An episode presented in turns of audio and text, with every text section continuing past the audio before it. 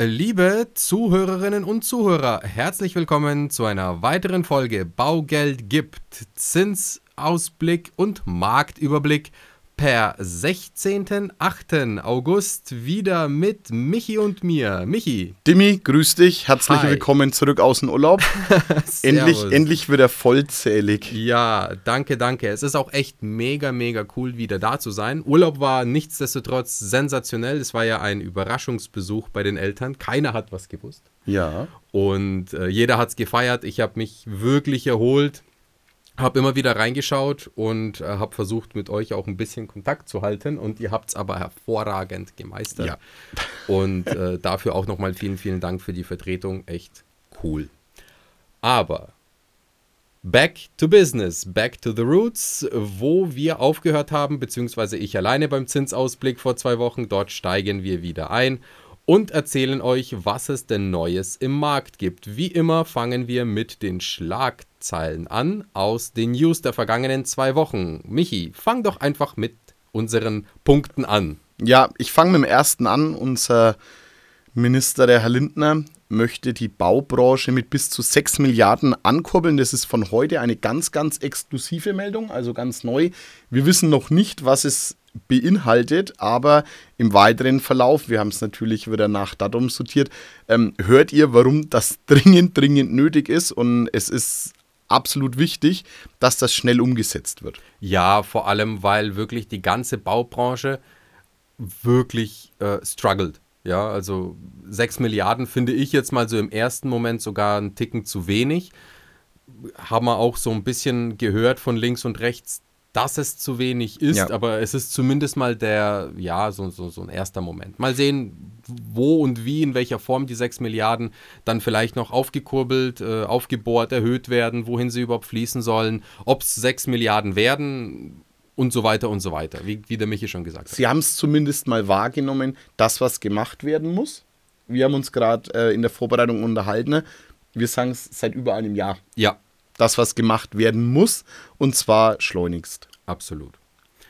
Punkt Nummer zwei der Meldungen. Chinas Wachstum ist langsam und langsamer als jeder gedacht hat, sich erhofft hat. Ja. Und äh, da kam auch die Reaktion der chinesischen Notenbank und zwar eine weitere Leitzinssenkung in China, was wiederum den Markt beflügeln soll und chinesischen und ausländischen Investoren es attraktiver und lukrativer machen soll, mehr äh, zu investieren, um den, äh, ja, den, den, den Wachstumskurs wieder voranzubringen in China weil sie mittlerweile sogar schon in eine Deflation rutschen. Das ist ein sehr, sehr spannender Moment, an dem ja, wir weiter beobachten und schauen müssen, wie das Ganze sich, in welchen Formen es sich weiterentwickelt. Weil in China hustet auch schon der, der Immobilienmarkt und äh, nicht nur der, sondern natürlich auch die, die ganz, ganz klassische und sehr, sehr wichtige Industrie, nämlich die Exportschiene in China, ist sehr, sehr porös. Und von dem her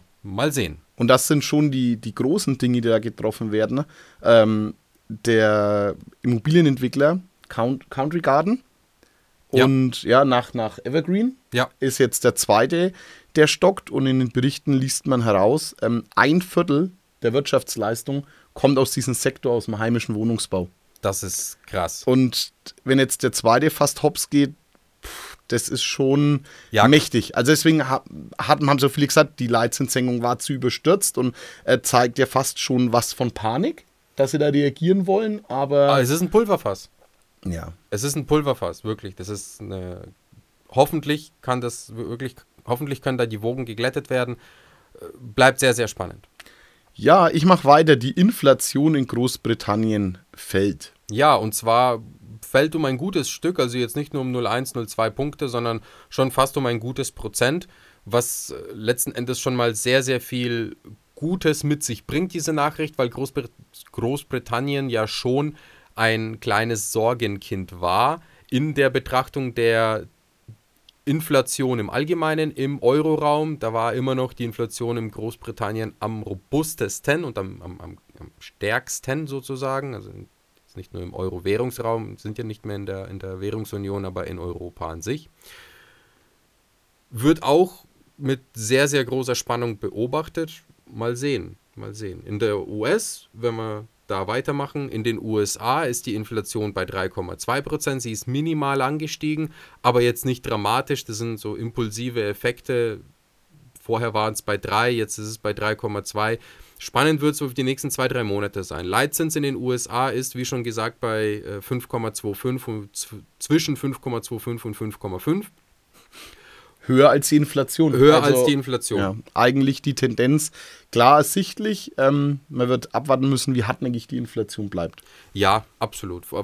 Wobei ich da schon sehr, sehr positiv bin und auch positiv bin. Kommen wir gleich nochmal zu der nächsten Nachricht, die dann im Fortfolgenden kommt. Ja. Gaspreisbremse billiger als gedacht. Ha, wir haben es gesagt. Ne? Oh Wunder. Ja, klar, wenn der neue Bescheid kommt mit 42 Cent die Kilowattstunde und die nehmen alles über 40 Cent die Kilowattstunde, dann war jetzt die Übernahme vom Staat nicht ganz so hoch. Ähm, ja, wahrscheinlich hat sich auch damit revidiert, da sich die Preise ja nicht mehr weiter erhöht haben. Also wir sind ja dann stehen geblieben. Richtig. Und, ähm, und ja. sind ja auch wieder gesunken, was ja wiederum ja. auch letzten Endes nochmal äh, bekräftigt, warum so wenige Milliarden, die quasi im Schnellschussverfahren über ein Sondervermögen aufgelegt worden sind, nicht benötigt werden. Was wiederum gleichzustellen ist mit der aktuellen, ich glaube, heute kam auch wieder die Meldung, Gasspeicher sind mittlerweile über 90 Prozent gefüllt, stand heute 92 Prozent. Ja. Warum es da keine Entwarnung gibt äh, oder, oder die Bundesregierung immer noch da so massiv, so krass Pipi in den Augen hat, ja, wir werden sehen. Unserer Meinung nach gibt es da auch keinen Grund zur Sorge weil wir wirklich, wenn wir jetzt schon 92 Prozent haben und die nächsten Monate auch noch gut einspeichern werden, da wirklich mit, mit, mit ganz, ganz vollen Speichern in äh, den nächsten Winter steuern werden und die Preise an sich sich ja auch sowohl im, in den diversesten Märkten entspannen. Ja, Preise entspannen hatten wir jetzt eine ganze Zeit lang am Immobilienmarkt. Ja. Aber, aber ich glaube, wir haben einen Boden gefunden und teilweise haben wir wieder mit steigenden Immobilienpreisen zu tun. Zumindest in eigenen oder einigen Regionen, die sehr, sehr gefragt sind, sind vor allem die Häuser wieder im ersten Moment am Preisanstieg sehr, sehr nah. Also da gibt es wieder Steiger, äh, Steigerungen in den Immobilienpreisen, ganz besonders, wie gesagt, bei, bei, bei freistehenden Einfamilienhäusern. Alle anderen werden sicherlich nachziehen, aber das ist zumindest, wie der Michi schon gerade gesagt hat, das Signal, dass der Boden gefunden wurde und dass wieder diese, ja, diese Talsohle in, in, den, ja, in den höheren Aufschwung, ist jetzt vielleicht zu viel gesagt, aber wieder Step by Step sich normalisiert und die Preise wieder anziehen. Ja, auf der anderen Seite ziehen die Preise ja nicht so wirklich an bei der nächsten Meldung, sondern da ist jetzt eher ein riesengroßer Stopp. Das hat alle geschockt, viele geschockt, äh, kam unerwartet und zwar, ja, ich schiebe das Thema mal weg, Michi, sag's doch du. Ja, unser Nürnberger Projektimmobilienbauträger ist insolvent. Ähm, betrifft nicht nur Nürnberg, Projektimmobilien in der ganzen Bundesrepublik tätig. Ja, sollten sich eigentlich aus Eigenmitteln finanzieren, ohne Bankkredite, aber es hat bei uns eingeschlagen wie eine Bombe. Ja, das war sehr unerwartet. Äh, es ist auch noch sehr, sehr jung, die Meldung. Die kam am vergangenen Freitag, glaube ich. Ja. Kam sie, wurde, wurde publiziert, dass die Insolvenz eröffnet wurde. Und mal sehen, welche, ja, welche Kreise das zieht, wer und wie in welcher Art betroffen wird, ob vielleicht irgendwer mit einspringt, übernimmt oder ob man in irgendeiner Art und Weise das ganze Thema stützt und retten kann. Weitere Insolvenzen gab es auch im kleineren Bereich in der Region bei uns genauso wie ein Münchner Luxusimmobilienbauträger äh, Euroboden, der hat auch Insolvenz angemeldet. Was letzten Endes das zeigt oder den Markt widerspiegelt im Neubausegment, ist es sehr, sehr hart, Immobilien zu vertreiben, zu, zu verkaufen mit den aktuellen Neubaupreisen, mit den aktuellen Zinsen.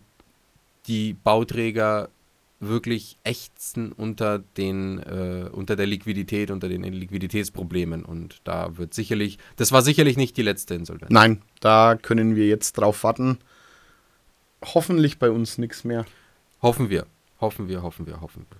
Ja, der US-Immobilienindex gibt nach, Demi. Was bedeutet das? Ja, US-Immobilienindex gibt nach, bedeutet, dass auch hier Verhalten äh, gezeigt wird und, und, und der, das, das Käufer- und Verkäuferverhalten an sich sinkt und, und, und zurückhaltend ist.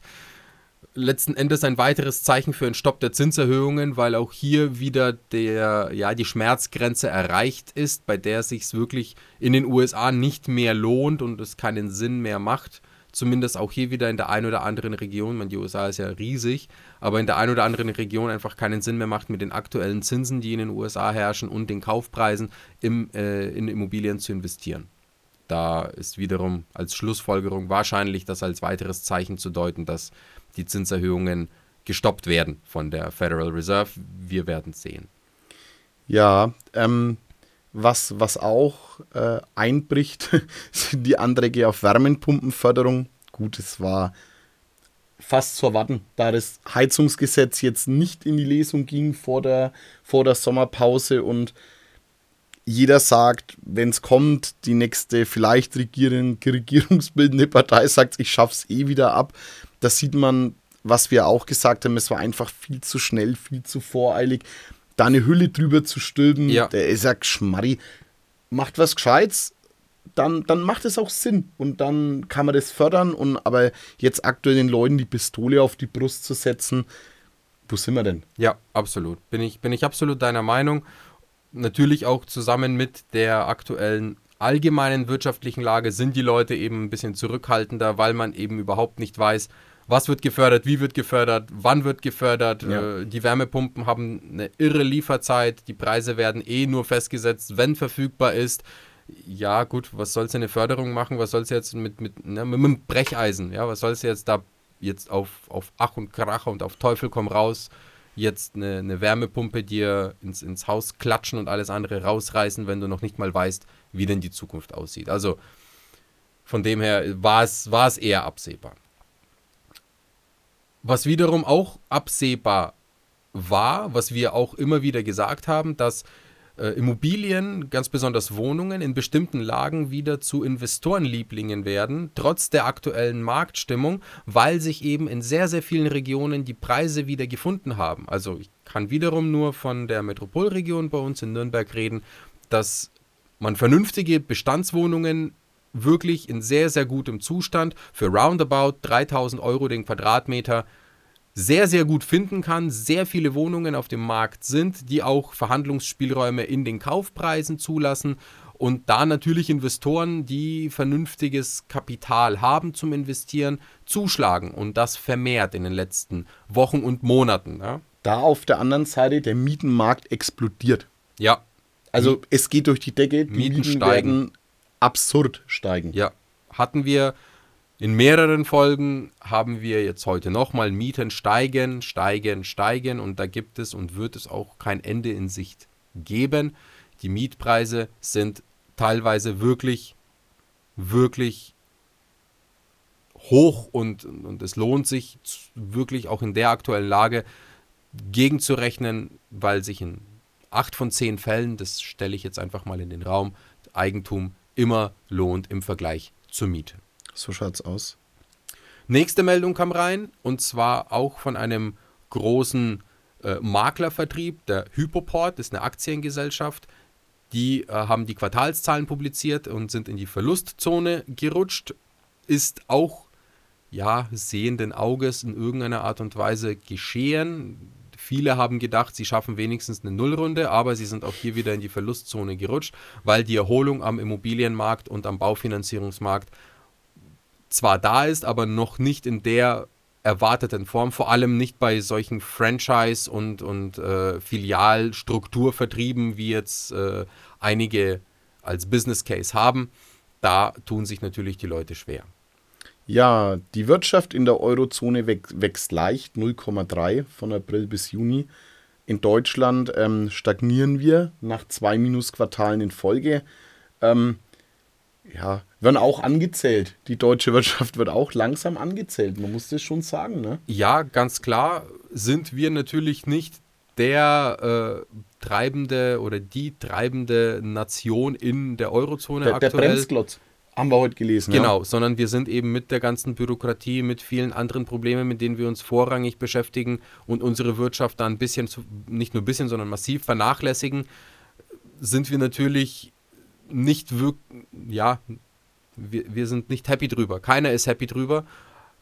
Aber auch hier wieder ein Signal, an die Regierung, an alle, die damit was zu tun haben, schaut, dass ihr unsere Wirtschaft auf einen Wachstumskurs wiederbringt. Fördert, investiert, schafft Gelder ran, damit wir die Möglichkeit haben, uns nicht nur in Deutschland, sondern auch in äh, der Europäischen Union wieder als Motor zu etablieren. Sei es jetzt wie jetzt mit den ganzen Chipfabriken, aber da braucht man noch viel, viel mehr. Man braucht es auch vor allem in der Bauwirtschaft, in der äh, unseren, im, im unseren Sektor, damit wir da nicht den Anschluss verlieren. Last but not least, Öl, Strom und Getreide werden weiter billiger. Ja, mal sehen, wann es bei den Verbrauchern ankommt. Fakt ist, dass auf den Terminbörsen die Zeichen alle dafür stehen, dass die Preise weitergegeben werden, dass sie auch nachhaltig sinken, natürlich auch mit diversen Schwankungen unterlegt sind, aber trotzdem die Preise für Strom, Getreide und Öl werden billiger, wie auch schon mal prognostiziert bzw hoffnungsvoll äh, gesagt in, von einem halben Jahr, von, von, von einem Jahr, glaube ich auch. Auch, ja. So, Demi, dann zum Kernpunkt. Wo, ja. ist, wo, wo ist das überhaupt? Zehn wo, Jahre, wo ist der Refinanzierungssatz? Wo stehen wir? Heute, 16.08.2023, steht der Swap bei 3,23 und der Bund bei 131,17 Zählern. Und der Swap, ich muss es machen, der Swap ist ein Jojo. Der Swap ist im Moment wirklich ein Hin und Her. Ist wie so ein kleiner Jojo, Pinball. Der geht auf 3,2, auf 3,3, dann knallt es ihn wieder runter auf 3, dann geht er mal wieder auf 3,05, dann mal auf 3,15. Also es sind teilweise Schwankungen, die nicht mehr so extrem sind, aber die immer noch da sind. Ja. Zum Glück in einem gewissen Spread, dass die Banken nicht jeden Tag Zinsen erhöhen oder reduzieren, sondern es hat sich eine gewisse Stabilisierung auch hier wieder breit gemacht, dass die Banken auch mit einer gewissen Zuversicht sagen und, und, und, den Markt reflektieren und mal eine Woche lieber warten und sagen, okay, schauen wir mal, wie nachhaltig dieser, dieser sprunghafte Anstieg jetzt ist. Wenn man jetzt von heute auf morgen auf 0,15 hochgeht, dann kann es genauso gut sein, dass am nächsten Tag 0,10 wieder sinkt. Ja, aber nichtsdestotrotz haben wir eine Spannung, ja, eine Schwankungsbreite von 0,3. Zum Glück nicht mehr 0,5 oder 0,8 oder 1. Also das war ja, das war ja ganz, ganz crazy. Ja, das war verrückt. Ja. Aber Soweit zum Swap und Bund. Was macht es bei den Zinsen, Michi? Im Worst Case, wo stehen wir denn? Ja, Worst Case bedeutet bei uns 200.000 Kaufpreis, 200.000 Finanzierungssumme. Die Nebenkosten bringen wir aus Eigenkapital. Wir haben immer das Beispiel mit 1% Tilgung und 2% Tilgung, weil ihr da teilweise variieren könnt. Im 10-Jahres-Bereich landen wir bei einem Zins von 3,99, einer monatlichen Rate von 831 bei 1% Tilgung und bei 2% Tilgung sind wir bei 998 Euro in der Rate. Beim 15 bei der 15-jährigen Zinsbindungen haben wir eine 4,1, haben wir bei 1% Tilgung eine 850 als Rate und bei 2% eine ja, über 1000 wieder, 1016 leider. Und bei der 20-jährigen Variante haben wir eine 4,3 stehen. Das ist ja, ja, ja, so ist es, ne? Zu hoch, aber naja. Bei einem Prozent Tilgung haben wir auch da 883 Euro Rate und bei 2% Tilgung 1050 Euro. So nochmal 200.000 Kaufpreis, 200.000 Finanzierungsvolumen. Jo, im Best-Case-Bereich erwarten uns folgende Zinsen. Best-Case-Bereich nochmal bedeutet als Beispiel theoretisch 400.000 Euro Kaufpreis, 200.000 Euro Finanzierung, das heißt Bestbeleihung, risikolose Finanzierung für die Bank. Bei einer zehnjährigen Zinsbindung ist der Zinssatz bei 3,6% mit einem Prozent Tilgung eine Rate von 766 Euro und mit 2% Tilgung eine Rate von 933 Euro. Bei der 15-jährigen Zinsbindung ruft die Bank einen Zins von 3,75% auf, 1% Tilgung macht 791 Euro in der Rate und 2% Tilgung 958 Euro in der Rate. Und bei einer 20-jährigen Zinsbindung will die Bank einen Zins von 3,9% haben. Mit einem Prozent Tilgung wären das 816 Euro monatliche Rate und mit 2% Tilgung 983 Euro monatliche Rate für die Finanzierung von 200.000 Euro bei einem Kaufpreis von 400.000 Euro. Und wie schon oft gesagt, wenn die 200.000 zu euch nicht passen, dann rechnet es einfach im Dreisatz aus, nämlich einfach verdoppeln, dann habt ihr die Rate für 400.000 Euro oder dann dementsprechend, je nachdem wie eure Finanzierungssumme ist, dann dementsprechend teilen und sich im Dreisatz herleiten. Ja, ihr Lieben, das war es heute von uns. Kurz und kompakt mit dem Zinsausblick und Marktüberblick. Vielen Dank fürs Zuhören. Wir hoffen, es hat euch wieder mal gefallen. Wir nähern uns der hundertsten Folge. Wahnsinn. 100 Folgen. Krass. Ja. Eineinhalb Jahre, 100 Folgen. Das ist schon heftig. Und es macht immer noch Riesenspaß. Und es macht immer noch Riesenspaß. Ja? Wir halten euch weiterhin auf dem Laufenden. Wenn ihr Vorschläge habt, Verbesserungsvorschläge habt für uns oder irgendwelche Impulse, die ihr mitteilen wollt, dann gerne her damit, jederzeit. Wir schauen, dass wir euch weiterhin mit spannenden Themen versorgen und äh, da wird es noch eine Menge geben. Deswegen abonniert, gebt ein Like, gebt ein Feedback, seid gespannt und wir sagen bis zum nächsten Mal. Ciao. Ciao. Präsentiert von den Finanzierungsexperten der Metropolregion seit 2002. Kaufen, bauen, modernisieren. Wir finden die richtige Bank für Ihre Immobilie. www.baugeldundmehr.de